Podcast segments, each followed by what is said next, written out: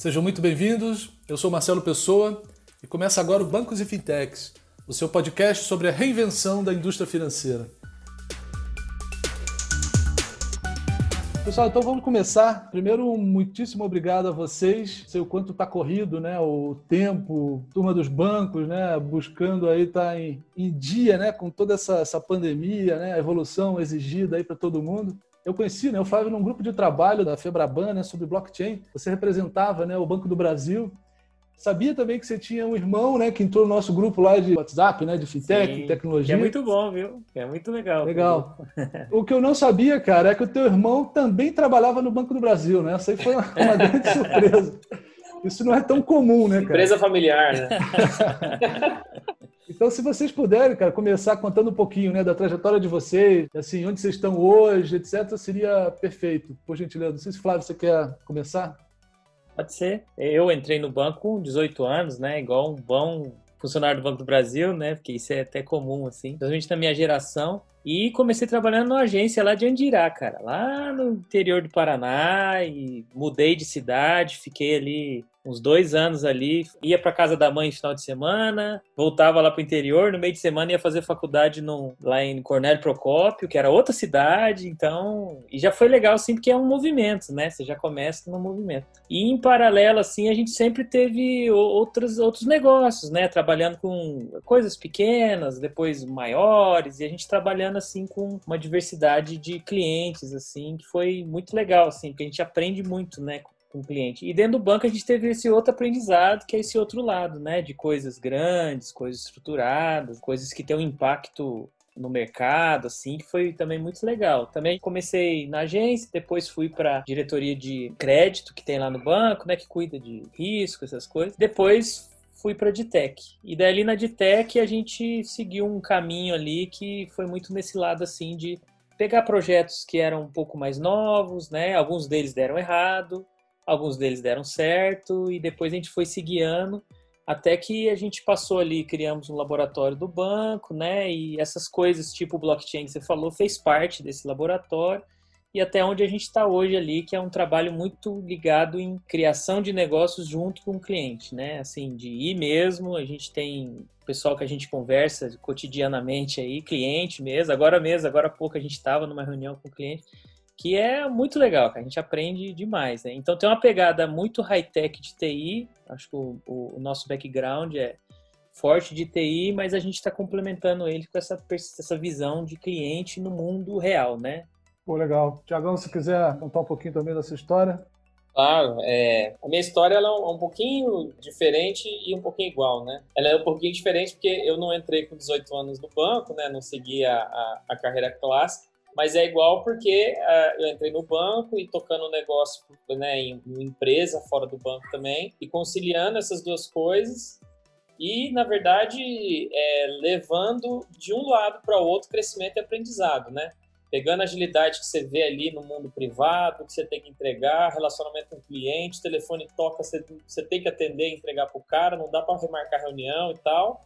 E pegando do lado do banco, planejamento, organização, controle, estabilidade, né? Então, assim, a nossa formação ela é muito parecida nesse sentido, né? Mas, assim, eu, eu, eu morei, eu e Flávio, a gente morou junto quando eu estava no terceiro ano do ensino médio, e ele já estava ali no banco, e, na verdade, eu entrei na TI por causa dele, porque quando, antes disso, assim, eu tinha uns 13, 14 anos, né? A gente morava lá em Londrina, e eu era, eu era assim, eu, eu, trabalhava com design, meu esquema era design. Na época não existia experiência do usuário, esse conceito, mas era a experiência do usuário, né? E design e tudo mais. E eu cheguei, eu lembro que o Flávio já estava lá programando, programando em Java, né, aquela coisa. E aí eu lembro quando eu, para fazer algumas animações que eu queria fazer, eu me deparei com, com a necessidade de programar, né? E eu não tinha esse instinto de programar, esse instinto lógico matemático. Falei, putz, vou ter que me meter com isso, mas não tem um atalho, né? E aí eu não achei um atalho. aí o meu irmão falou: o atalho eu tenho aqui, ó, um 486 que eu monto pra você, você senta do meu lado de madrugada e vamos nessa. E aí, cara, entrei nessa, né? A, a faculdade que eu ia fazer de relações públicas já mudei para computação e foi muito bom porque me desafiou demais, né? Tive que reconstruir umas bases, tive que estudar muito, amadureci demais, né? E aí, quando eu entrei no banco em 2007, eu já entrei, é, então, com uma maturidade tecnológica um pouco maior do que se eu tivesse entrado antes, porque eu já tinha uma formação, eu já estava no mercado, trabalhando com agência de publicidade e tudo mais. Né? E aí, lá dentro do banco, o que é mais interessante, como é que as coisas acontecem, é que eu entrei numa agência aqui em Brasília, trabalhava de caixa, autenticando boleto ali, contando dinheiro na mão, moeda, atendendo INSS, aquela coisa bem tradicional. E o Flávio, na tecnologia, né, do banco, sabendo que eu, que eu tinha o skill já necessário para ser júnior, óbvio, né, mas, mas que já dava para eu trabalhar. E ele tentando arrumar um caminho, né, ah, tem processo seletivo aqui, ah, tô sabendo que vai ter uma concorrência ali,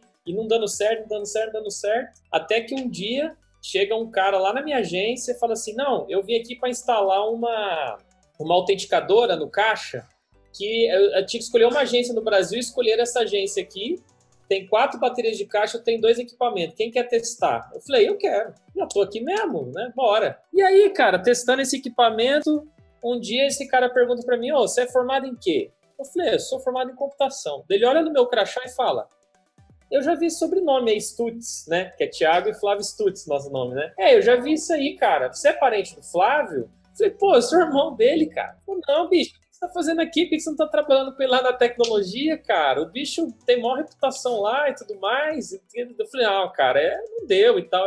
Não, não, vou dar um jeito nisso. Você vai mandar o teu currículo aqui. Cara, daí mandei o currículo. O que aconteceu foi que eu consegui para tecnologia, porque não foi uma área nada a ver com o Flávio, porque realmente não deu. E daí eu fiquei ali 5, 6 anos numa outra área do banco, área de mesa de operações, mercado financeiro, sistemas de, de tesouraria e tudo mais. E daí, depois de 5, 6 anos, nós finalmente nos encontramos dentro do banco. E aí foi quando a gente estava ali no momento de construção do Labs, né, do laboratório do banco, de montar uma estrutura de venture, de venture interna. E aí entramos nessa história do cliente e estamos aí até hoje. Legal. Nesse, nesse trabalho de cultura, digamos assim, né? Então foi, foi bastante interessante a trajetória aí, viu, Marcelo? Que legal, cara, que legal. E, e, como é que vocês se aproximaram assim do mundo de fintechs? E também uma curiosidade aqui, assim, que, que empresas né, marcaram vocês, né? Seja fintech, sejam né, outras startups, assim, quais são os principais benchmarks assim que vocês têm de coisas que, caramba, olha que interessante isso, né? Temos que também seguir né, na busca de fazer algo parecido ou melhor, né? É, eu vejo que hoje a gente tem algumas assim que estão estão se chegando no mercado aí, né? Muito porque eles estão olhando ali o contexto do, das pessoas, né? Que nem a gente vê a, a Stone mesmo, que é um caso clássico. Você anda e tá vendo o pessoal contratando a maquininha e a Cielo ali, né, lutando, se reinventando e tal. Então, acho que a gente, assim, a gente tem algumas dessas essas empresas que elas já não, que nem o Nubank e outros, que elas já não são caras que estão à margem, né? São empresas que a gente até chama de fintech, de startup e tal, mas na verdade elas estão se reinventando ali e elas estão gerando um referencial de, de atendimento, né? Acho assim, naturalmente elas vão ter os desafios, né? Elas devem estar já enfrentando os desafios de quando começa a crescer e tal, e elas estão lutando aí, né? Então acho assim, são empresas para a gente respeitar, né? Eu acho que tem referencial e é o que o, o, o cliente tá, tá, ele tá ali, né? Ele tá ali dialogando com essas empresas e tal. E a gente tá correndo, né, cara? Não é, não é, não é brincadeira, não. É, eu acho que a gente, é, é, por ter uma, uma experiência, né, uma vivência de mercado privado, não só de mercado privado, mas de mercado não bancário, porque a gente trabalha no Banco do Brasil e os outros negócios que a gente tem, as empresas, a empresa que a gente toca, desde antes do banco, ela não é de mercado financeiro, tem, tem muito a ver com educação e, e empresarial, e isso fez a gente ter já um olhar é, sempre fixo no mercado de, digamos, mais varejo, mercado mais ponta a ponta. Então, a gente dentro do banco sempre ficava fazendo esse paralelo de o que, que nós estamos vendo naquele outro mercado que está acontecendo que aqui não está acontecendo. E a gente sempre olhando essa, essa questão do atendimento, do, da atenção mais individualizada, do cuidado com o problema do cliente, em vez de ficar pensando só no meu problema com o regulador e tudo mais. Por exemplo, você pega o mercado de educação, ele também tem um regulador, né? A instituição de ensino tem um MEC que ela tem que prestar conta para ele. Mas a gente vê que o objetivo deles, né, muitos, não é só ficar atendendo o MEC eles atendem o MEC, mas o dia a dia de secretaria, de não sei o que, é com o cliente, com o aluno, né? E aí, dentro do banco, a gente trazendo esse oxigênio desse mundo aí fora, né? Cara, que massa, né? Tipo, eu não sei se nós vamos abrir um CNPJ novo, se nós vamos fazer aqui dentro, mas eu sei que nós vamos fazer. Porque a gente está vendo umas empresas menores, né, as startups, que são as fintechs, usando aquela pegada que a gente estava observando ali no varejo, de atendimento personalizado, de nicho, de foco atenção aos detalhes e tudo mais. E eles estão vindo pelas beiradas e daqui a pouco eles estão com o filé, que é o cliente, e aí eles vêm com, deixar o osso para a gente, que é o regulador, né? Então, assim, ó, eu estou com o cliente aqui, você precisa de mim, você lida com o regulador, né? E a gente falou, opa, então esse é um desafio muito legal para a gente participar. E aí, por conta disso, a gente acabou sendo envolvido lá dentro do banco para trabalhar nessa área que lida com startup, com fintech, com inovação, né? Uma palavra perigosa, mas enfim, com laboratório, experimentação. Né? Então, um pouco da vivência fora e um pouco desse caminho nosso também dentro do banco, né? Bacana. Hoje, assim, essa, essa pandemia né, que a gente está vivendo, ela está, acho que, de alguma forma, puxando muito, né, a, assim, todas as instituições financeiras, né, a esse movimento de, assim, fazer pagamento, por exemplo, sem nenhum tipo de, de encostar em nada, né?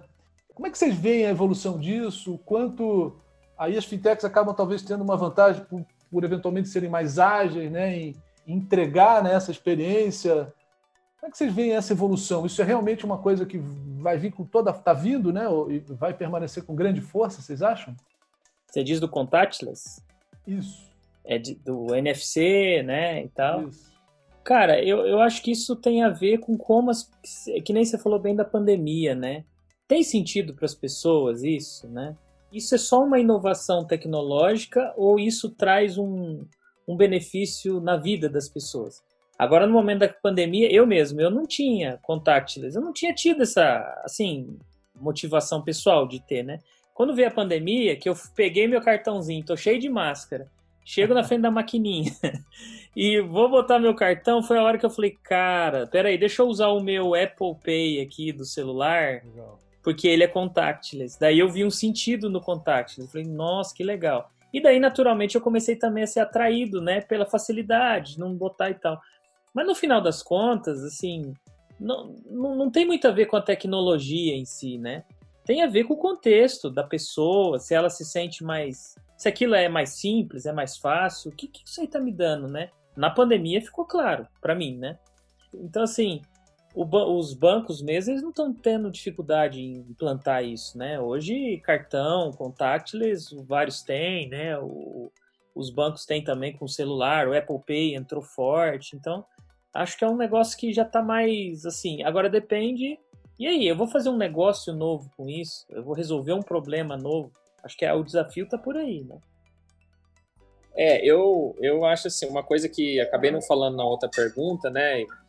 É, apesar de toda essa história, eu e o Flávio, nós temos um tronco comum que é programação, né? Nós dois somos programadores, digamos assim. Nossa, nossa alma é alma de programador cara que escova bit, entendeu? Que gosta de depurar código, ficar virando noite, refazendo refactoring. É, é, é, esse é o nossa, essa é uma coisa que une muita gente, né? E nós temos outras coisas que complementam. Mas é, eu estou falando isso porque eu acho que a questão técnica, ela até estava bem resolvida há muito tempo para muitas coisas, né? É, NFC e, e enfim, outras, outros, outras tecnologias aí elas já poderiam acontecer, né? O próprio Pix não é uma tecnologia, não é questão tecnológica que está viabilizando o Pix ou algo do tipo, né?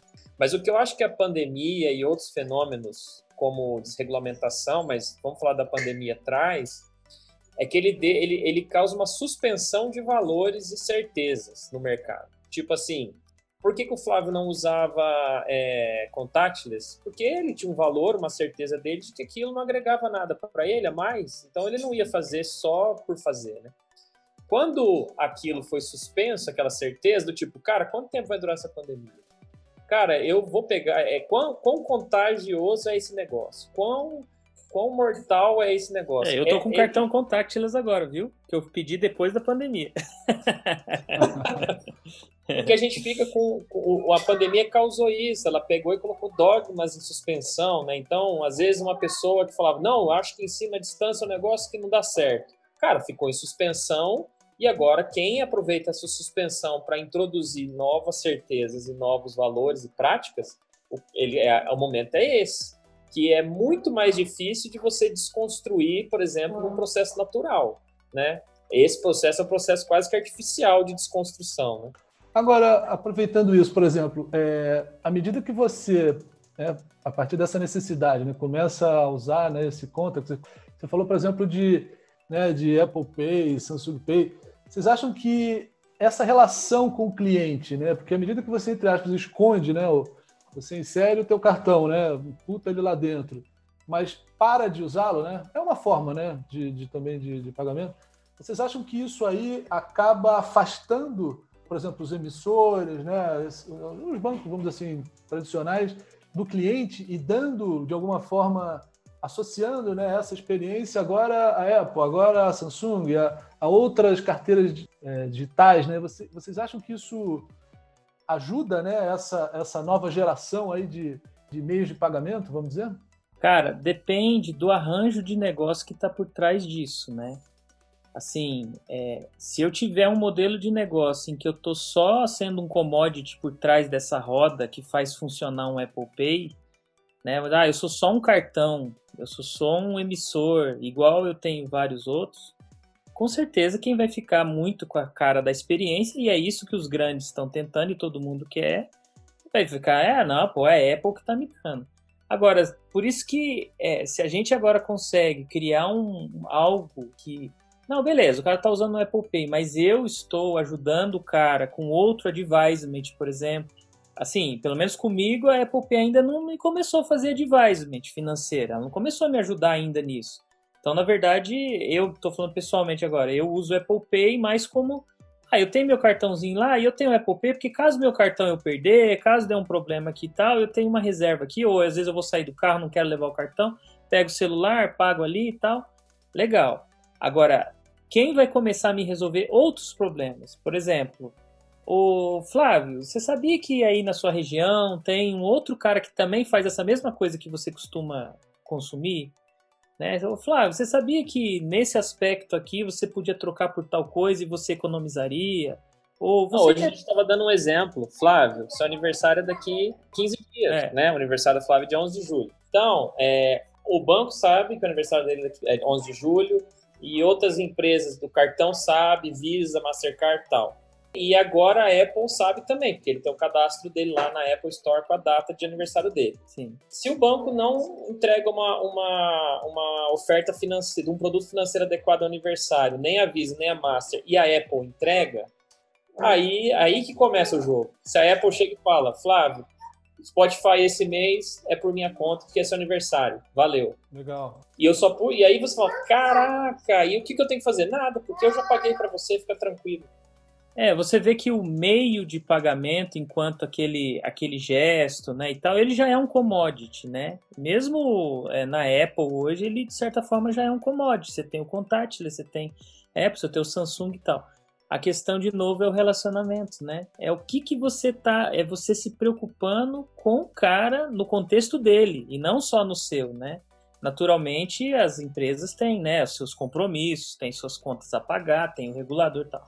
Mas agora quem quem tá nessa corrida aí é muito quem tá olhando o cara, né? Que é um grande desafio nosso que a gente está trabalhando. Não, só para complementar que assim, eu acho que o, o que acontece quando falando do, do, pagamento do cartão, né? O cliente passar o cartão e a, e a transação ser efetivada, aquilo para ele é obrigatório, é dado. Ele não vê vantagem. Ele não acha, nossa, só que incrível no Banco do Brasil no Santander, você passa o cartão e ele passa, e ele paga. Isso não é, não é mais. Eu sei que para nós, principalmente a gente que tem experiência trabalhando com core bancário, é uma loucura manter esse negócio rodando estável. Muita não é brincadeira. Gente, muita responsabilidade. O atrasador de cartão, nossa, é muito, cara. E é regulador, é. e a troca de arquivo com a Visa, com pontuação, com não sei o quê. É, é, um, é difícil. Só que pro cliente é, cara, e ele tem razão. Não, isso aí já faz 20 anos que é assim, é óbvio que tem que funcionar, né? E o cara da, do canal, igual você falou, né? O, o cara da experiência, esses novos entrantes, eles na verdade querem, eles querem mais é empurrar isso, não é no mau sentido, é negócio. Eles querem mais é empurrar isso para a gente mesmo, para a gente banco, né, sistema financeiro, para eles ficarem com a experiência, porque eles montarem uma estrutura de sistema financeiro é muito difícil, não é? E eles podem, são inteligentes, são bons e tudo. Acho que não dá para não emendar aqui com a história das big techs, né? Até esse movimento que a gente viu essas últimas semanas, né? Do, do Facebook estreando, né? Aqui o WhatsApp Pay, etc. Vocês veem assim que, que essas empresas, né? Apesar, é, gostei muito legal que você falou, né? Pô, não, não quero também reinventar ali né, essa, essa operação, né? Mas com que, vamos dizer assim, fome vocês acham que eles estão vindo para o que era, né, assim, negócio de banco só, né, atividade bancária? Tem realmente essa meta de dominar uma parte de toda essa experiência e receita, etc, etc? Cara, eu não sei, sinceramente, assim, a, a, parece, né, que eles têm, sim, essa fome, até porque nós estamos falando que quem se conecta nesse ciclo do dinheiro, ele, naturalmente, ele começa a ter uma informação muito precisa sobre quem é o cliente. E esses caras já estão acostumados a ficar minerando ali em cima de posts, em cima de mensagens, tudo subjetivo e tal, e já conseguem vender propagandas. Então, assim, esses caras já ganham dinheiro com propaganda, minerando um conjunto de dados todo subjetivo, textual e, e, e que a gente sabe que é like, like aqui, que não, não necessariamente quer dizer o que o cara quer mesmo e eles conseguem hoje vender propaganda e viraram as maiores empresas do mundo vendendo propaganda, acertando, não é só vendendo, acertando a propaganda do que as pessoas precisam, elas querem e tal. Ela se conectando num barramento financeiro, né, em que ela vai saber exatamente quanto o cara paga de água, quanto que ele gasta com cinema, quanto que ele gasta com doações, quanto que ele gasta transferindo para o pai dele, para o vô, porque ele cuida, né? eles têm o potencial, obviamente, de pegar essa capacidade deles e aplicar em cima de um dado muito limpo, né? Nesse sentido, assim, de preciso. Agora, eles vão ter que se envolver com uma sistemática de riscos globais, né? Que é o que a gente viu acontecer aí, né? O, o Banco Central, né? Entrando com a história do, do WhatsApp, do Facebook Pay e tal que é falar assim, cara, olha só, é, não é só uma troca de mensagem, porque dinheiro realmente é, a gente está falando de uma economia, né, cara? A gente está falando de processos em que, dependendo do que acontecer ali, você pode ter é, danos, principalmente para a população mais simples, né? Então, assim, eu acho que eles vão tentar, eu não duvido que eles vão conseguir, porque tem. Tem um, uma vez eu vi um artigo de um cara falando uma ideia que eu achei muito interessante. Ele falou assim: Cara, vocês já pararam para pensar quais são as maiores empresas do mundo em faturamento e tal? São esses caras aí. Então, vocês já pararam para pensar quem são os caras que sabem trabalhar mídia social, eles entendem, a engenharia deles é essa e eles tal. Você parou para pensar que esses caras daqui a pouco começam a ser os influenciadores de, de grupos, até políticos, porque eles começam a ter uma representatividade na sociedade, as pessoas reconhecem aquela marca e tal. Então, é, assim, para essa, essa coisa começar a entrar na conversa, desses grandes big techs aí entrar na conversa e ela começa a sentar nas mesas e ela começa a falar, não, mas eu tenho cliente do meu lado aqui, se elas estiverem fazendo um trabalho, né, direitinho. Daí é o lado, né, que é, é o lado da outra balança virar e falar assim, não, tá bom, então, mas vamos fazer isso direito. Peraí, não é assim, de qualquer jeito. Então, eu acho que essa balança aí, ela vai acontecer é, a gente tem que ter maturidade enquanto sistema financeiro, né? Para eu não estou falando nem Banco do Brasil, estou falando todos, né? De entender o papel de cada um ali e porque as pessoas vão ficar do lado da facilidade, né? Isso é natural. Então o cara vai pegar lá o WhatsApp mesmo, ele quer mesmo. Vamos lá, é, eu quero é pegar meu WhatsApp, passar o dinheiro pro, pro celular do meu filho, para minha filha de 10 e falar, paga lá seu lanchinho na escola porque hoje, infelizmente, eu não encontrei ainda essa facilidade nos outros meios, seja porque tem risco e tal, mas se vier um cara com um negócio desse, não, você transfere aqui a mensagem, tem o já é tipo um token, né? Você passa e passa por outro e tal. Só que daí vem o outro lado e fala assim, opa, pô, peraí, peraí. E, e esse negócio, né? Esse negócio rodando aí. E a questão não é tecnológica, né? A questão é a questão do mundo como ele sempre foi, né? Que nem a história de blockchain, né? Já que a gente começou a falar disso, que na época do blockchain falou assim, não, isso aí vai substituir tudo. Cara, calma aí, vai depender se os países, se eles vão aceitar isso. Não é uma questão tecnológica, é uma questão é, jurídica, né? No sentido de que aquele, aquele povo olhou aquele risco sistêmico, olhou aquela situação e falou assim: não, eu acho que dá sim. Eu acho que a facilidade, eu acho que as pessoas querem, e eu acho que foram criados, seja tecnologia ou processos e tal, que dão a segurança que esses caras precisam. Então, na verdade, assim, como tem muito dinheiro, muito interesse envolvido, vai ter sim uma força, uma, uma, uma luta ali para conseguir ah, trabalhar e desenvolver isso, né?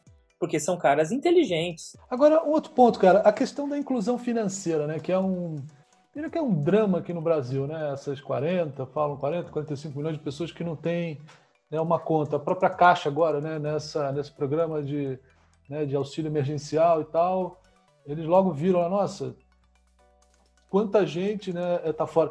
Por um lado, essas, essas big techs, é, é, esse movimento até do Facebook lá, eles, assim, de forma, talvez também como um propósito né, ou, ou, de marketing, né? Assim, pô, eu, eu, eu vou ser esse instrumento financeiro para essa turma toda. Né? Como é que vocês veem assim a, essa dificuldade até hoje, né, dos grandes bancos e, e também das fintechs, né, de chegar nessas pessoas, né? Esse é um desafio, é, é quase que assim, uma responsabilidade social, né, que a gente tem que lutar para, né? Como é que vocês veem isso? Me parece que, que um modelo que a gente pode tentar ver para fazer um paralelo é o modelo das telecoms, que é assim, ó, as telecoms, elas precisam do Google, do, da Apple, do Facebook, do Netflix, do WhatsApp, elas precisam de mais. Porque, na verdade, quem fez o, o ampliar o, o, o, consumo de telecom foram esses caras. Então, a, a, o que eu fico pensando é se no modelo financeiro eles não, não têm no DNA deles, não sei se é uma coisa tão planejada, porque eu acho que é mais a questão de cultura do que de planejamento, que é do tipo assim, quando vê eles já fizeram e aí eles se dão conta, pô, nós fizemos de novo, sabe aquela coisa? Putz, aquilo que a gente fez com a Blockbuster, fizemos de novo, aquilo que a gente fez com as telecoms, na verdade, da gente dar as cartas para as telecoms, a gente está vendo de novo. A minha questão é assim, no financeiro, a, os bancos, o sistema financeiro virar uma infraestrutura igual a telecom, uma infraestrutura, uma mídia, onde o negócio não acontece ali, ali é só uma mídia, só o barramento, igual o Flávio falou. O negócio está acontecendo é com esses caras. Então, é, é isso que é uma, uma questão assim, que eu acho que nós temos que ficar ligado nisso, porque se a gente quer ser mídia, como, como uma, empresa, uma empresa que está no sistema financeiro, se a gente quer. É, porque pode ser que seja uma opção mesmo. Não, realmente, eu, eu, eu prefiro é ficar fazendo aqui a parte de chassi, fazer bem feito, vou, vou ser competitivo nisso e tal. Pra, ou não, não, eu quero me meter nessa parte do consumidor, vamos chamar assim, na engenharia do consumidor. Porque eu acho que o que esses caras são bons é engenharia de consumidor. Essa é a parada dos caras.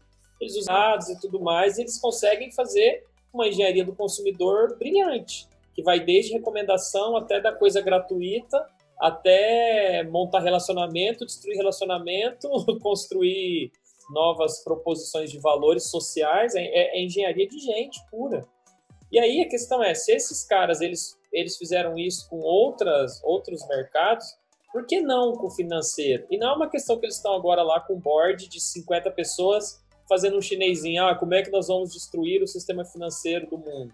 A coisa simplesmente acontece. Tipo, um cara faz um pagamento no WhatsApp, um outro, uma outra equipe de produto lá dentro, sei lá, do Instagram, monta um consórcio entre floristas e ele nem sabe que existe o produto consórcio no, no, no banco. Ele só pensa naquele conceito de pessoas se juntando para comprar algo conforme é possível.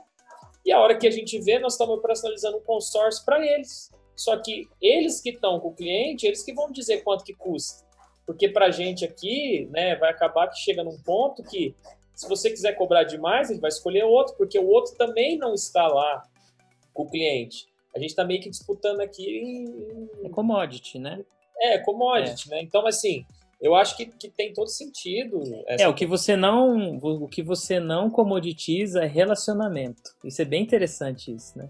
Você comoditiza um serviço que tem uma interface definida, né? Tem um modo de funcionamento e tal. Agora, o relacionamento, a confiança, você não comoditiza. Isso é uma coisa que é ou o cara tem ou ele não tem. Não adianta ele, ah, eu vou copiar agora. Eu vou copiar. Fala do caso do, do banco mesmo, né? Ah, eu vou copiar a, a segurança que o banco dá para um cara que ele, quando ele vai botar o dinheiro na poupança.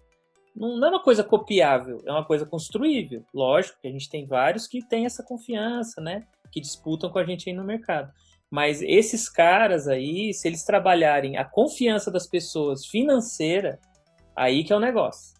Por enquanto, eles não tocaram nisso. Eles tocaram numa confiança de dados. Você vê que ali na confiança de dados teve uns abalos, né? Daí surgiu movimentos até de Estado que deram uma ajudada nisso e tal. Então eu acho que a gente está passando, igual o Thiago colocou assim, né? A gente está passando uma onda, né? Tem aquelas ondas de, de onde a coisa está pegando, né? E talvez a gente esteja sentindo agora, já era uma previsão, estamos sentindo as primeiras ondas ali no, no mercado mais de dinheiro, né, de fluxo de dinheiro. Né? Até, Tiago, se você também puder comentar, por exemplo, é, um ponto crítico é a questão também do crédito. Né? Então, assim, as pessoas mais né, classe D e E, etc., eles, entre aspas, estão na mão do, do, dos agiotas. Né? É um pouco Sim. Desse modelo. Assim. Então, à medida que essas pessoas pudessem ter a sua conta digital, sua conta de pagamento, né? e que essas empresas pudessem fornecer, junto muitas vezes com parceiros, com fintechs, com os grandes bancos, né? talvez o próprio Open Bank aí vá, vá entrar nisso, não sei, mas é, é, como oferecer crédito mais barato né? para que o consumo aumente, para que a vida dessas pessoas, de alguma forma, progrida, né? você possa consumir mais do que pagar juros, né? A gente tem um cenário mesmo, né, cara, que o dinheiro físico, né, no Brasil é um grande instrumento de inclusão, né, financeira, assim, se você for pensar todo mundo precisa, todo mundo conhece dinheiro, confia em dinheiro e usa dinheiro, né? É, aquele estudo, aquele negócio que a gente viu, Tiago, era uns 30%, né? A gente viu. Ah, eu acho que era tipo 40 e são for 45% e, e a expansão do cartão, ela atingiu o mercado de cheque. Ela fazia uma substituição do cheque, mas ela não tocava no mercado do dinheiro. O mercado do dinheiro físico estava tipo estagnado a mesmo com inclusão digital, é como se fosse assim: você vê o gráfico da inclusão digital subindo e o gráfico do uso de papel moeda estável. É, então é interessante ver assim essas coisas porque isso de novo tem a ver com o conforto das pessoas, né? A gente conversou sobre esse tema na época do blockchain, né? De pensar em token, de tal. E ele falou assim, cara, beleza, mas qual é o celular do cara, né? O cara tem celular, o cara não tem o celular para fazer isso. É, o cara confia nisso é fácil usar isso, né? Existe. Cara consegue descontar isso em qualquer lugar, ele chega em qualquer loja. Hoje o dinheiro o cara consegue fazer isso, né? Então, assim, é, eu acho que existe uma questão de capilaridade. É, a gente vê mesmo os, os, grandes bancos, principalmente, né, com TAAs, o Banco 24 Horas também, é um grande instrumento, tem um custo alto, né, o dinheiro. É, se a gente tira dinheiro de algumas praças, quando tem problema de, tá sinistro, tem algum problema na, na cidade lá de comunicação e tal. É um problema para o comércio da cidade, né? Então, assim, eu acho que é uma, é uma coisa que tem um misto do que você falou, assim, de uma coisa social e que o pequeno não consegue fazer o social, né? Ele não consegue ter fôlego, né? Seja para fazer um social, tipo assim, deixar, por exemplo, cidades atendidas mesmo que ali não dê um resultado, né? Que nem a gente vê em, em vários cenários assim ou ao mesmo tempo eu tenho que entender a diferença nos, nos, todos os lugares, porque você criar um mecanismo de pagamento numa cidade grande, alternativo ao dinheiro, por exemplo, né, para essa inclusão, ele provavelmente vai ser diferente do, do que você tem lá numa cidadezinha pequena. Esse é um dos motivos do dinheiro físico. Essa pesquisa a gente viu tem uns dois anos, né, Thiago? Dois, dois anos. Dois anos. Então você vê assim que é algo que para você lutar com isso, você vai ter que ou ser um cara de nicho, que nem a gente tem é, cooperativas e tal, que de certa forma eles trabalham é, algumas coisas ali no meio, né? Ou dinheiro, moeda social, que tem em alguns lugares, né? Ah, tem um token que um grupo aceita tal porque ela resolve problemas daquele grupo, porque a diversidade de situações é, é enorme. Né? Não sei se era nessa linha que você estava. Não, legal. Essa colocação sua, Marcelo, para mim ela vai na questão assim, com, na certa mesmo. Porque o crédito, para mim, ele tem dois impactos, e aí é uma história de ovo e galinha, que é o seguinte: quantos por cento de analfabeto tem no Brasil? É uns 10%. Bom, analfabetos que não sabem ler e escrever mesmo. Tá?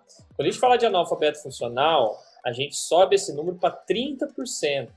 Eu acho, se não me engano, é 30%, 20%, 20% e 30%, que seja, 20%, tá? Aí eu te pergunto, quanto de crédito um analfabeto consegue no Brasil?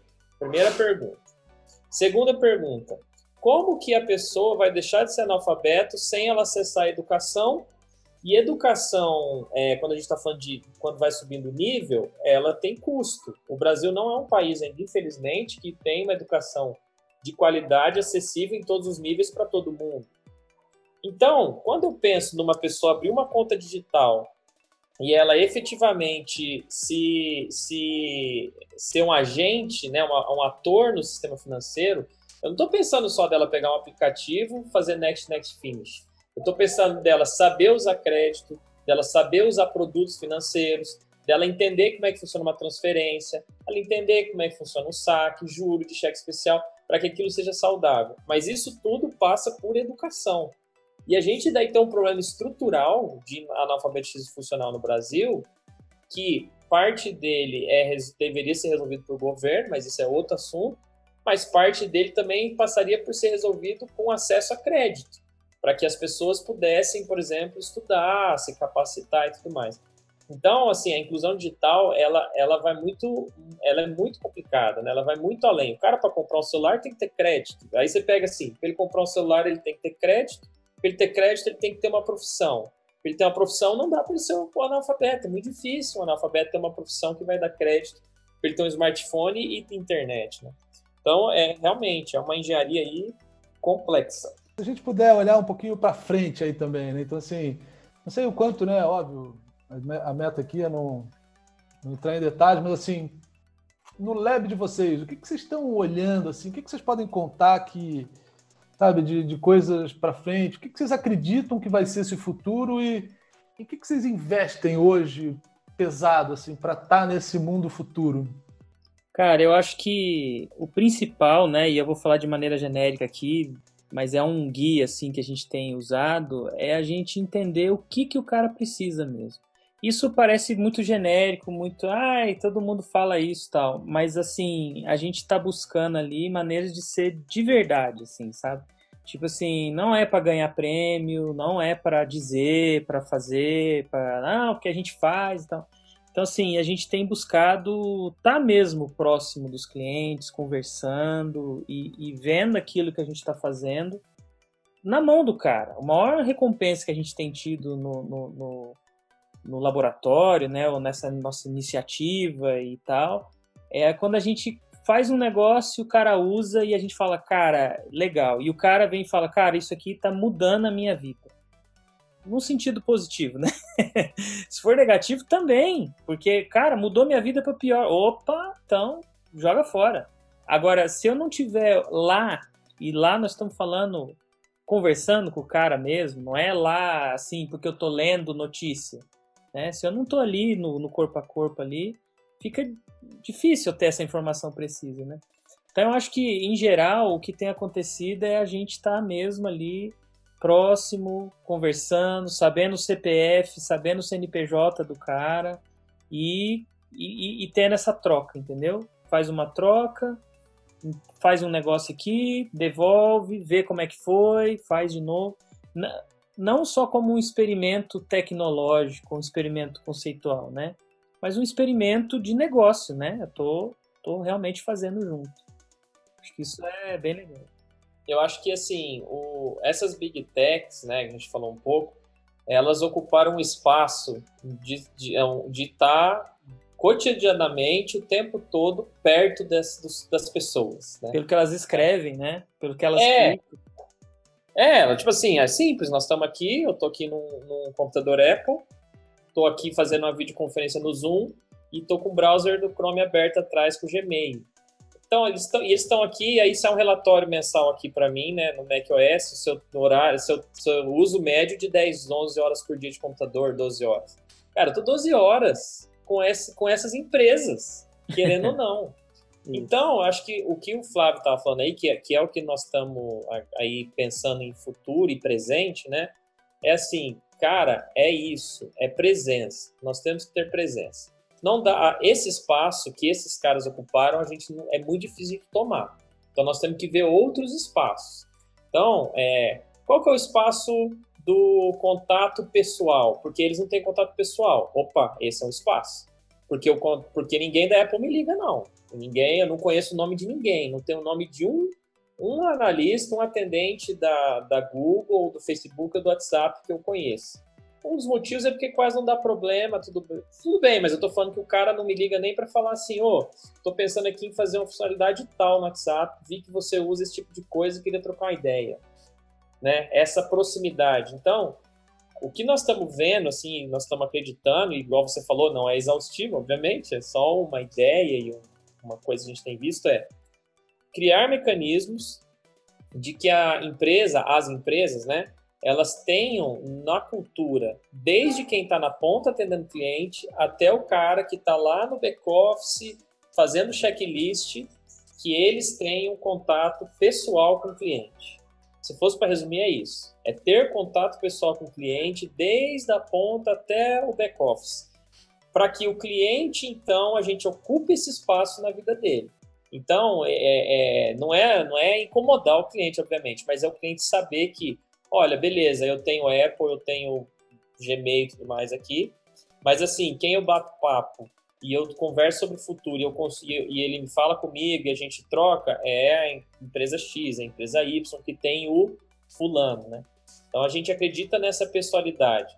E daí essa pessoalidade, ela passa por a gente ter tecnologia que faça com que a parte burocrática seja automatizada, ela seja é, eliminada num, num bom sentido, para que daí sim esse cara do back-office possa ligar para o Ricardo, lá do Mato Grosso, e falar: Ô Ricardo, tudo bom? Então, rapaz, eu estou fazendo aqui no meu trabalho uma análise de, de pagadores de FCO do Centro-Oeste e tal. Queria saber, você acha que vale a pena eu considerar a, a área plantada ou eu considero só a área que o cara tem, independente se plantou? Aí o Ricardo vai falar, pá, pá, pá, pá, pá, pá, beleza, vamos chamar, vamos chamar aqui o, o Alaor. Ô, Alaor, tudo bom? Ô, Maurício, vamos ligar para o Maurício. Imagina se você tiver tempo para você fazer isso. Aí o Maurício, ele tem Google, ele tem Facebook e ele tem essa empresa que fala com ele no telefone, né? Isso. É resgatar um pouco e, disso. E não, e não quer dizer que é algo que é feito, né? Que é feito ali caso a caso só e tal naturalmente você começa a pegar esses modelos, daí você começa a multiplicar eles para os demais, né? Porque a, verdade, a gente tem comportamentos que são comuns, né? E a gente daí começa a entender, ah, eu converso com esse, com aquele, pô, eu tenho um nicho. Os bancos já fazem isso, né? Então, é mais a gente é, a, a deixar isso mais intenso, né? Mais próximo ali. É, só para fazer um fechamento, Marcelo, assim, ó, quem está ouvindo a gente, trabalha em empresa grande, é, você pode fazer um exercício que é pensa você e o colega seu e você olhando no seu andar, quantas horas por semana que tem de conversa entre colegas? Conversas do, do sobre. E não estou falando de, só de conversa de futebol, não, isso é importante. Estou falando de conversa de planejamento. Sobre o trabalho, né? Sobre o trabalho e principalmente sobre planejamento e futuro. Pô, a gente podia fazer isso, olha, fiquei sabendo que lá na China teve uma peste suína, a gente tem que pensar num seguro aqui que talvez cubra isso. Será que o governo vai sobretaxar exportação para a China, que está gerando pressão no câmbio, tal, tal, tal? Cara, a, o exercício que nós estamos falando é: pega 10% desse tempo e faz com o cliente. Esses, essas 60, 80 mil horas que você vai pegar de gente. Vocês estão conversando entre você, entre nós, né? Nós da empresa estamos conversando entre nós. São mil horas. Pega 100 e faz com o cliente. Cara, é isso. Não, não, não Coloca ele na rodinha. Pô, estamos falando de um assunto aqui. Pô, legal. Eu acho que tem um cara ali, bicho. Olha aqui, ô fulano, a gente tá falando disso e tal. Bota o cara na rodinha e vamos conversar. Não é custa mais, é só realocação. É. Não, fantástico, cara, a, a, essa visão de vocês, sensacional. Agora, aproveitando também que vocês são caras de tecnologia, né? E pensando um pouco nos profissionais, assim, né? Em que tecnologias vocês acham que o profissional de hoje, o cara que está chegando e quem pô, precisa se, né, se manter atualizado, o que, que, vocês indicam assim, ó, cara? Você tem que estudar inteligência artificial, você tem que focar em blockchain. O que, que vocês acham assim que vai ser a, a sustentação disso tudo, né? Assim, tem todo esse relacionamento, isso, isso sem dúvida é, é perfeito, mas que tecnologias poderosíssimas vão ser os alicerces disso tudo na visão de vocês? Cara, eu acho que de maneira geral é seja um programador. Você vai suportar qualquer ondinha e qualquer moda. Ah, eu sou um programador. Chegou a inteligência artificial, faço um ajuste ali de seis meses, já sou o cara da inteligência artificial. Chegou o Analytics de relatório, faço mais seis meses, resolvo. Não, agora é fazer back-end transacional que tô precisando. Eu tô ali dentro. Ah, eu preciso agora de IoT e tal. Me junto com um cara de eletrônica, vou fazer o firmware, eu sou um programador. Chegou a, a história da, do cloud, não, eu entendo, eu entendo os princípios e tal. Então, assim, de forma geral, é seja um programador e um cara que entende de infraestrutura. Não precisa ser o cara que entende tudo, mas rede, cara. Rede. Entende de rede. Como é que funciona a internet, a base, fundamento da internet. Você sabe o que é um HTTP, mas assim, de verdade, você consegue fazer um HTTP no console, você abre o console e, e faz um, uma conexão com o net e entende o protocolo, porque o protocolo é muito simples. E na verdade, é muito de verdade. Se você entender o protocolo, aquilo já te resolve um monte de questões de otimização de browser, de como é que é uma chamada de ah, Open Bank. Open Bank, outra coisa que saiu, né? Se você é um programador, você entende essas bases que eu estou falando, o cara vai olhar e falar assim: bom, tem a parte toda de negócio, de cliente, que, né, como você falou, já vamos colocar que já está dado, sem isso não, adianta falar de mais nada. Mas beleza, dado que agora eu vi que um cara precisa disso, ele precisa falar com outro, pô, tem um negócio aqui API, deixa eu ver aqui. Ah, isso aí é uma chamada. Ah, isso aí ele usa um header HTTP, eu sei o que, que é isso tal. Ah, isso aí eu vou fazer um controle de limiting, que é no algoritmo tal. Ah, não, mas a galera tem usado mais Python aí para fazer esses processamentos aí. Não, tem usado mais Scala. Beleza, então assim, se você tiver as bases, cara, porque se você pega muito numa moda e fica preso na moda, fala assim, não, eu vou saber só a moda, né? Tipo assim, e, e começa a fugir de saber para valer o que, que tem por trás, você fica à mercê da moda. Quando aquela moda for embora, aquele ferramental de lá que você só aprendeu a apertar botão, acabou. Você vai ter que se reinventar, né? Pô, legal. Agora, Thiago, até para também, se você puder adicionar, cara, na tua visão, o cara que não é técnico, né? Imagina assim, o quanto de pessoas que trabalharam em bancos a vida inteira, né?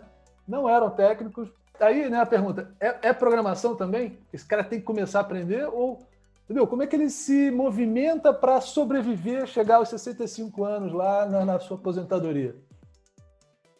Boa. É, então, assim, é, é, uma pergunta que, que é muito difícil de responder, né? Porque nós não temos ainda uns casos para se basear, né? Mas, assim, o que que, eu, o que que eu penso? Aí, é, de novo, nós estamos dando opinião pessoal, né? Ninguém está escrevendo livro aqui com teoria, né? Mas, assim, o que eu imagino é que a forma com que as, as estruturas de negócio estão se, se fazendo e o modelo com que os produtos estão acontecendo, cada vez mais são é, algorítmicos. Né? Eu acho que, mesmo que você não seja programador, você entender como sistemas funcionam é importante para que você consiga fazer, por exemplo, ah, eu não sou programador, mas eu sou analista de risco. Cara, esse. esse ferramenta, né? É, esse analista de risco, eu não estou dizendo que ele tem que aprender Python. É claro que se ele aprender Python, como um analista de risco, ele vai ter um instrumento que dá mais agilidade para ele. Então, é igual o analista de risco saber inglês. Se ele souber inglês, ele vai conseguir ler artigos e vai conseguir, às vezes, ter acesso a conceitos que em português ele teria que compilar um monte de coisa. Então, não significa que o cara não tem espaço, até porque a experiência conta demais. A experiência é uma coisa ainda que não inventaram inteligência artificial que, pelo menos do que a gente usa no dia a dia, que, que consegue é, superar. Mas, quando a gente está falando de, de desenvolvimento pessoal, eu acredito que quem puder e tiver interesse, tiver paciência e tudo mais, por aprender a programar, para ter um não para ser um programador, mas para que na atividade dela ela consiga resolver pequenos problemas. E aí eu estou falando assim, ó, eu vou dar um exemplo rápido aqui. Tem um, um amigo nosso que ele é advogado. E ele é um advogadozão. Advogadozão mesmo, da tipo assim, a gente fala, bom dia, fulano. Ele manda 10 páginas de bom dia, por que aconteceu isso, porque vou explicar melhor, entendam muito bem e tal, não fique dúvida que, Ele é um amor, a gente é amigão dele mesmo. Mas ele é advogado, bem, bem advogado, e ele, numa, numa, um bom dia dele, é uma, uma estrutura sentencial. Mas esse cara, por exemplo, aprendeu a mexer com regex, porque ele queria pegar as decisões dos tribunais e leis e fazer recortes num editor de texto. Então ele aprendeu a fazer regex, ele sabe fazer regex melhor que eu, arrisco dizer. então, assim, é, é, esse, esse é um perfil programador. Ele, ele faz uma página, ele não sabe nem que é HTML mas ele sabe, dentro do que ele precisava, ele encontrou uma ferramenta que dava produtividade para ele, né? E outra coisa, ele pensa assim também, né? Ele começou a organizar, ele vai montar uma petição, um processo, ele já começa a pensar como que as partes se comunicam. Então eu acho que é muito assim esse pensamento sistêmico e o que você puder é, incorporar de conhecimento técnico em tecnologia, desde uma regex, um Python, alguma coisa assim, eu acho que traz agilidade para a pessoa sim. É, então, Marcelo, sobre essa coisa né, de do que, que o profissional pode fazer, mesmo não sendo um cara de TI, tem um cara que a gente costuma a, a acompanhar assim, que é o Ricardo Jordão, que é um cara legal, assim, é de vendas, né? Ele é um cara intenso e tal. E daí ele fala um, um conceito que é mais ou menos assim, cara, ou você está atendendo o cliente, vendendo e atendendo, ou você está produzindo o que foi vendido. Então, de maneira geral, acho que é legal o profissional que está pensando né, em, em, se manter e acho que até crescer nesse mundo novo e tal, ele ter essa consciência. Ele fala assim, cara, o que eu estou fazendo aqui está ligado ao cliente, né? Então, é, eu estou programando, eu tô, eu tô fazendo uma coisa que tem a ver com o cliente, eu estou me desenvolvendo em algo assim. Ah, mas eu, eu não sou muito técnico, eu não gosto muito, né? E é natural, e a gente precisa de pessoas diferentes mesmo, né?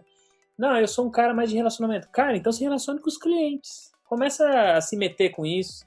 Pega um telefone, entra numa loja e bate um papo com o cara. Porque não, você entra numa loja tá ali o dono ali no caixa. E aí, cara, o, o como é que tá o, com essa chuva aí? Diminuiu o, o, trânsito de pessoas? E daí o cara começa a se desenvolver nisso. Porque depois, quando ele voltar e ele for fazer uma análise de risco, que é o exemplo que o Thiago deu, ele já vai falar assim: caramba, chuva tem a ver, né? Eu não preciso criar um sensor, fazer. Então, assim, eu acho que são disciplinas é, interpessoais, disciplinas de venda, né? Eu acho que se o cara também não é da... entende marketing digital, o que é um funil de venda? Como é que eu faço um AdWords no Google, no Facebook?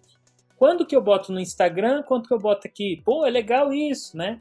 Eu acho que são, são maneiras que o mundo não mudou muito do ponto de vista do conceito, né?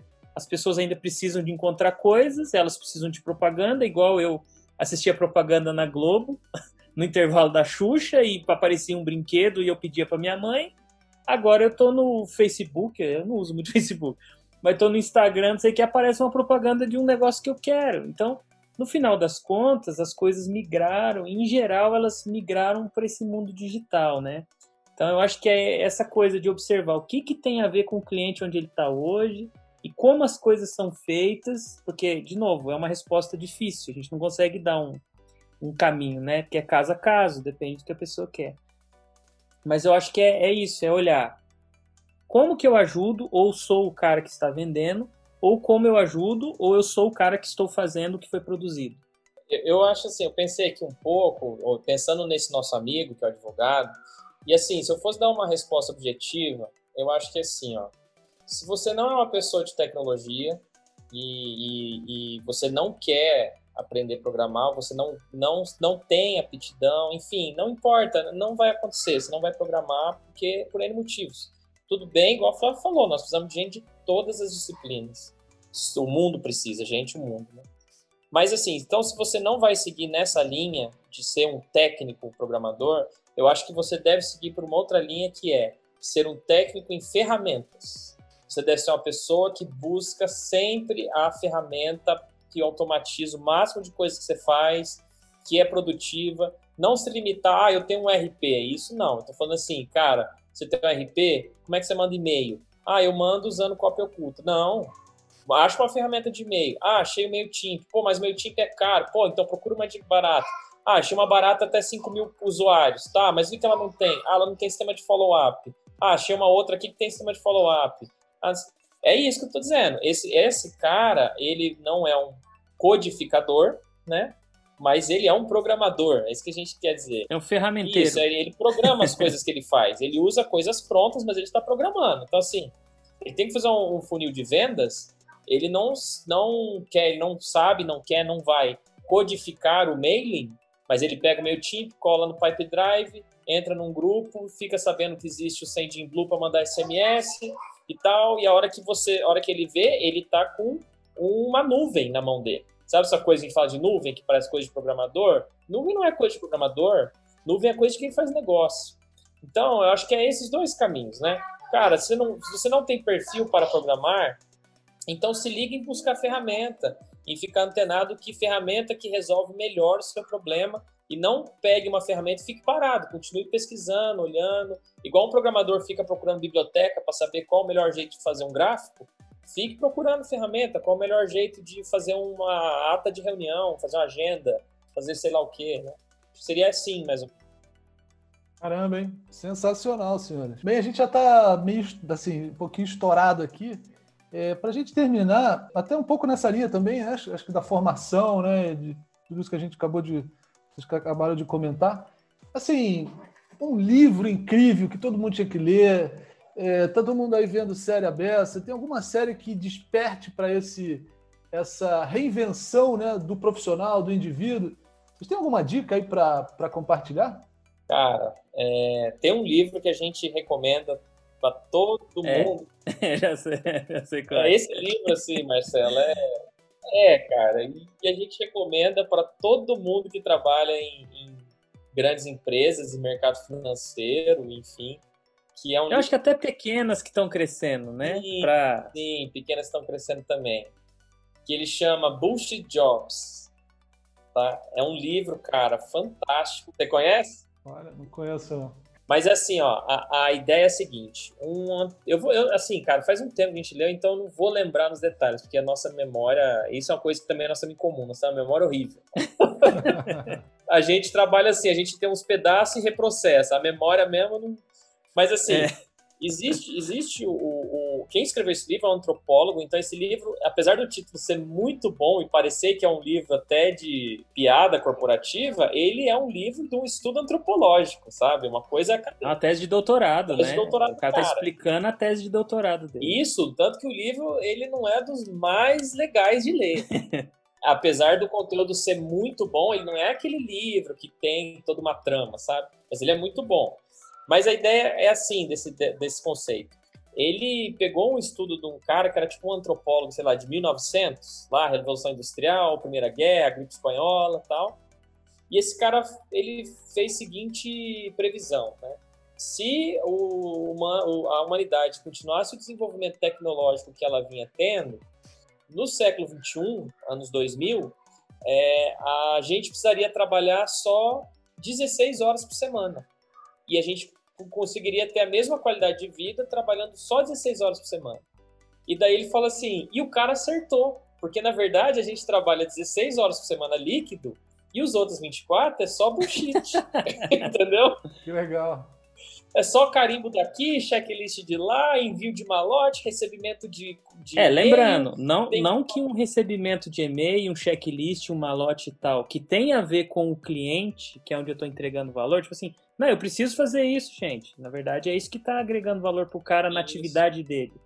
Beleza, não é bullshit. Agora, não, é, cara, não, vamos criar aqui uma, uma coisa aqui. É porque tem tempo, né? né? Afinal de contas, a gente né? Então vamos criar aqui um, um, uma revista que não, o cliente não está vendo, que não está agregando valor no seu trabalho e tal. Mas assim, é uma coisa que daí a gente se alimenta, tá? É, no livro, e no livro ele trabalha, né? No livro ele vai desenvolver, vai desenvolver. tudo isso, assim. Ele não vai, ele vai, assim, é, é, legal porque ele cria daí as categorias de bullshit jobs. Então, assim, é, dando um spoilerzinho só para poder instigar mesmo, ele fala assim, por exemplo, ah, primeira coisa, não é de empresa pública e não é só, sei lá, nos Estados Unidos. Ele fez um estudo no mundo. Reino Unido, Austrália, Xangai, Hong Kong, Canadá, Brasil. Ele fez para poder, é, porque a ideia dele é que isso é um fenômeno da humanidade, essa história do bullshit jobs. Então ele pega e coloca lá. Eu vou falar, você vai identificar na hora, tenho certeza. Fala, olha, existe, ele fala as classes de, de bullshit jobs. Ele fala, existe uma que chama box ticker, que é o cara que só fica ticando caixinha o dia inteiro. Fez tal coisa, ah, não, tá certo, olha que legal, aquilo que era para acontecer aconteceu mesmo, aquilo que não era para acontecer não aconteceu mesmo, mas ele não. É, e a gente poderia ter, por exemplo, uma ferramenta ou uma tecnologia que não precisasse de fazer isso mais, né? Isso. Mas como tá ali fazendo, vamos continuar. É. Mas vamos parar de dar spoiler aí, isso. pessoal. Mas o livro é ótimo, cara, o livro é muito bom, assim, porque ele eu acho que ele é, é uma catarse, né, de quem está nesse mundo corporativo, porque você, você se identifica com várias coisas, que às vezes você fala, caraca, não aguento mais esse fardo. E aí chega lá e o cara te explica, olha, isso é o tipo de bullshit e tal. E ele é legal até para a gente fazer uma, reflexão pessoal, né, do que, que no nosso dia a dia a gente está alimentando esses bullshit jobs, né. Esse livro é fantástico. Legal, cara, já, já até achei na Amazon aqui, vou baixar. Sensacional essa dica, hein? Olha, ah, tem, tem, uma, tem uma série que é bem rapidinha, ela, assim, é, que eu até não terminei, estou terminando a primeira temporada, que é o Dark. Que ela já não tem muito a ver com essa cena corporativa nem nada, mas ela tem um pensamento bem analógico, complexo, assim, né? Que é a história, é uma questão de viagem no tempo, né? Meio, assim, já foi muito explorada aí, mas ela é uma viagem no tempo em que as coisas não, não mudam, então, eu fiquei assim, o, o cara escritor cabeça do tamanho do negócio, né? Porque assim, é, o cara volta no tempo, mas na verdade aquilo já aconteceu. Então o tempo que ele vive já tem consequências daquilo. Então é tipo um contínuo assim que não muda. Então é um Inclusive tem, tem dias assim, tá eu e minha esposa assistindo que a gente fala, não, chega. porque cansa, cara, porque é muito personagem, muito muita trama, sabe?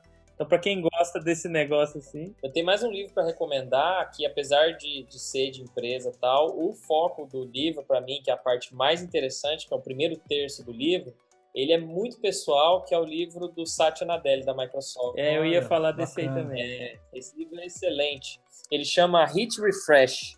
Ele, tanto ele quanto o, o Bush Jobs eu, eu ouvi, eu audioli, né? Eu, eu ouvi no carro, assim. Então tem o audiolivro dele também.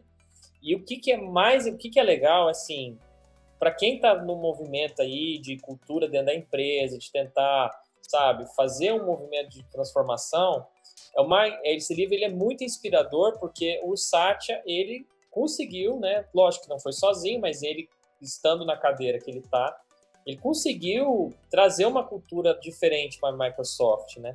E o que é legal é que quando você vê no primeiro terço do livro, você entende qual que é o aspecto pessoal dele que, que, que, fez ele ter essa força, essa cultura e essa vontade. Vou dar só um spoiler também para instigar. Ele estava na Microsoft para tirar o green card já para ir para os Estados Unidos e ele voltou para a Índia para visitar os pais e tinha uma menina que ele conhecia desde criança que estava meio que combinado assim, não, não, não, fala que é combinado, mas dá para entender que ela foi uma coisa natural. Eles cresceram próximos, se apaixonaram e iam casar e tava e namorando a menina, né? Ele falou assim: olha, nós vamos casar e vamos para os Estados Unidos. Aí ela, ah, legal, tá, mas seria bom eu ir lá antes para ver como que é, né? Que vai mudar tal. Aí ele tava com o processo do green card, do green card aberto e ela foi tirar o visto e a embaixada deu o toco, não, não pode ter o visto. Aí, ué, aí voltou para os Estados Unidos, tenta de novo, toma o toco de novo. Aí ele vai lá e pergunta, cara, por que que ela não, o que que tá acontecendo? Né, ela tem, é estudante, tudo certo é porque você está com o processo de green card aberto e ela não pode, ela não pode entrar no país para não ter risco de você tirar o green card, vocês casam e ela entra ilegal e tudo mais. Daí ele, caramba, e, e como que eu faço? Ele falou assim, só tem um caminho para ela ir para os Estados Unidos antes de vocês casar, você tem que abrir mão do green card.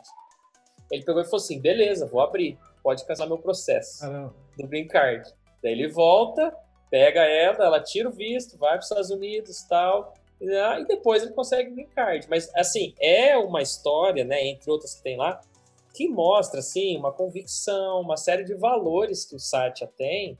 E quando você vê a Microsoft hoje sendo uma das maiores patrocinadoras do open source, que é uma coisa inimaginável há anos atrás, Tá ali no DNA do cara. Então esse livro é muito bom, Pô, cara. Hit Refresh. É legal. E é legal que na, na época da história do livro, né? É lá no. Voltando pra historinha do, de banco, né? É. eu tô lá um dia com o consultor, o arquiteto lá da, da, da Microsoft e tal. Entro na sala pra gente bater um papo e tal. Daí o cara tá lá com o notebook assim aberto com um adesivo atrás, assim, né? é, Microsoft Loves Linux. eu falei, que, que cara, né? E não, ainda era uma coisa super nova na Microsoft. Eu falei, cara, não, primeira coisa, você tem que me explicar esse adesivo aí. Daí ele me explicou o movimento que estavam fazendo, as, as e, e, é legal assim que eu ouvi daí de um cara de dentro, né? Que eles criaram equipes mesmo, que estavam contratando gente do open source para trabalhar no open source. Não era gente do open source para roubar talento mas era para compartilhar de volta, para adaptar os produtos dele para funcionar melhor com Linux, para mexer mais no Linux para funcionar no produto dele. Então, assim, você vê que foi na prática, sabe? Isso e é tão um... forte essa história que quando a gente conta essa história que o Flávio está contando, que tinha um, um, residente lá, o consultor da Microsoft com adesivo Microsoft Loves Linux para uma molecada mais nova, a gente tem contato com a molecada do LD, estagiário e tal, eles não entendem a eles graça. Não, é, eles não entendem a história. A gente conta com maior emoção, né? Pô, o cara tava com adesivo, Microsoft Novos Linux, você acredita? É. Ele fala, lógico que eu acredito, não entendi. É. é isso tem o quê? Tem sete anos, seis sim, anos. Você sim, vê uma empresa desse tamanho fazer essa mexida. É legal ver a, se inspirar ali. Pô, sensacional. Pô, felizão de ver aqui até a harmonia, né, cara? O entrosamento de vocês, assim, né? Isso é, isso é, raro, né? Eu acho que até irmãos, assim, né, cara, são, são verdadeiros dois atacantes, né, cara? Ter dois atacantes, assim, estilo Ronaldinho, né, cara? Ronaldo e Ronaldinho é raro. Então, pô, foi muito, muito bom. Agradeço demais aí o tempo de vocês, cara, o, né, a disponibilidade aí de poder falar. Acho que foi, foi riquíssimo isso aqui. Acho que, pô, o pessoal vai Vai adorar. Obrigado mesmo. É, obrigado, Marcelo. A gente, assim, a gente não está falando em nome do banco, né? É muito pessoal aqui, impressões, né? Acho assim, para quem está ouvindo, é, como uma instituição grande, tem muito, é muito complexo, né? A gente não, não teria nem condição. E assim, a gente poder falar, expressar um pouco do que a gente está vivendo, né? Eu acho que isso é legal, né? Ajudar quem está passando por, pelo mesmo tipo de situação dentro de sua empresa, né? que seja no mercado financeiro ou não. Então eu acho que isso é muito legal poder compartilhar isso aí com, com você. E obrigado Marcelo, por esse obrigado, espaço. cara, o convite aí, tá, assim, eu, eu, assim, eu, eu e Flávio, a gente tem um entrosamento desde menino, né, desde pequeno, e, assim, eu aprendi muita coisa com ele, depois quando eu fiquei maior, ele, ele aprendeu comigo também, né, mas, assim... Com certeza. É, todo dia estamos aprendendo junto. Mas é muito bom também poder participar de um programa assim com uma pessoa igual você, cara, que é muito agradável, que, sabe, tem perguntas pertinentes e que eu acho que pode ajudar, às vezes, as pessoas que estão né, nessa caminhada aí, pelo mundo financeiro, pelo mundo de empreendedorismo. Então, assim, a gente traz muito a nossa opinião pessoal, igual o Flávio falou, né? Nós não falamos nome de nenhuma marca, a gente fala nosso nome pessoal. Então, óbvio que a gente pode falar coisa que não está errada, que a pessoa não concorda, mas acho que é legal ter esse espaço para a gente trazer nossa experiência, né? E aí, acho, acho muito importante. Obrigado mesmo. Obrigado a vocês. Um grande abraço.